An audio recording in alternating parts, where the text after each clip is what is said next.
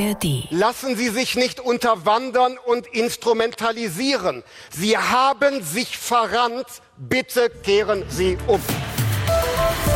Heute startet die deutschlandweite Protestwoche des Deutschen Bauernverbandes. Und Bundesfinanzminister Lindner hat den Landwirten am Wochenende vom FDP Dreikönigstreffen aus zugerufen, doch bitte gewaltfrei und nach den Regeln des Grundgesetzes zu protestieren. Denn am Freitagabend waren Bauernproteste am Fähranleger Schlüttsiel aus dem Ruder gelaufen. Vizekanzler Habeck konnte dort ja nicht aussteigen und musste umdrehen zur Hallig-Hoge. Ich bin Jan Busche. Heute ist Montag, der 8. Januar. Herzlich willkommen zur ersten Standpunkte Podcast Folge in dieser Woche. Die Bauern laufen auch mit ihrer Protestwoche ab heute Gefahr, dass sie mit ihren Protesten übers Ziel hinausschießen und den Rückhalt in der Bevölkerung verlieren, heißt es zum Beispiel bei BR24 oder in den Nürnberger Nachrichten. Und für die Volksstimme aus Sachsen-Anhalt steht für die protestierenden Landwirte viel auf dem Spiel. Sollten sich Hunderttausende Berufspendler durch stundenlange Straßenblockaden von wütenden Landwirten in Geiselhaft genommen fühlen und zudem Neonazis und Reichsbürger die Bauernproteste unterwandern, droht die öffentliche Stimmung zu kippen. Die Rheinische Post findet die Proteste auch deshalb unglücklich, weil in dieser Woche auch die Lokführer streiken wollen. Wenn Straßen und Bahnverkehr gleichzeitig lahmgelegt sind, steht das Land buchstäblich still. Die wirtschaftlichen Auswirkungen werden spürbar sein.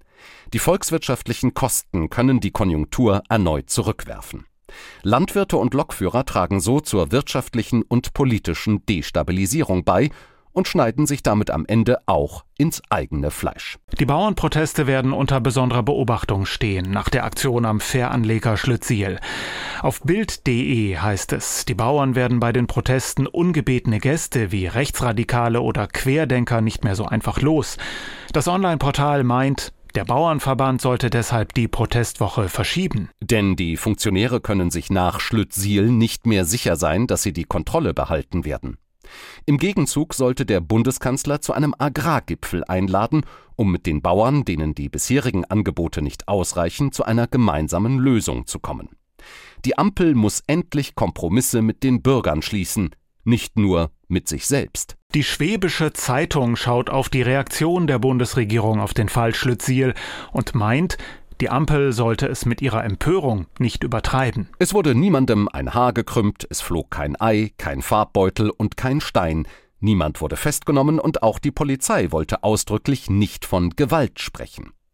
Die Ampelmannschaft stürzte sich mit größter Inbrunst in die natürlich schärfste Verurteilung des Vorfalls mit dem sicherlich nicht unwillkommenen Nebeneffekt, dass die eigentlichen Anliegen der Bauern erst einmal in den Hintergrund gerieten. Für diese Anliegen gibt es Verständnis in mehreren Zeitungen. So geht es für das Darmstädter Echo um die Existenz der Landwirte angesichts vieler Probleme.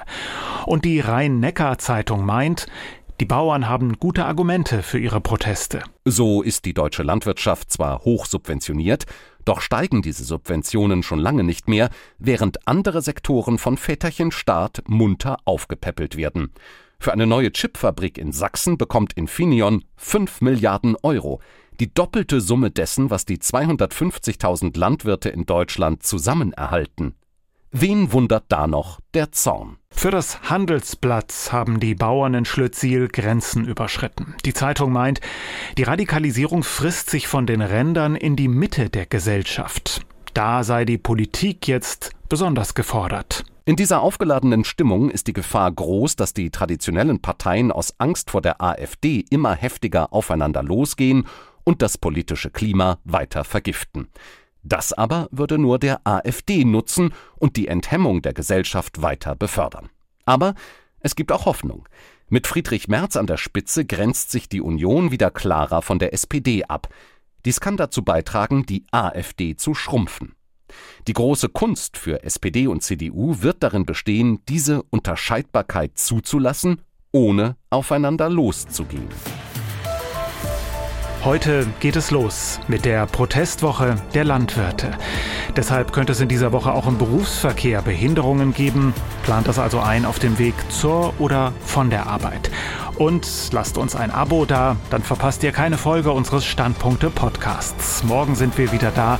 Bis dahin einen guten Start in die neue und für viele erste Arbeitswoche des neuen Jahres. Jan Busche sagt Tschüss, bis morgen. Ein Podcast von NDR Info.